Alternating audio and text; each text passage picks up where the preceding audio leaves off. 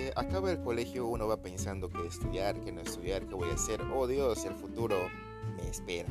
Entonces hay momentos y etapas en las que el estudiante tiene que pasar para poder llegar a ser profesional o para poder pertenecer por lo menos a una casa de estudio.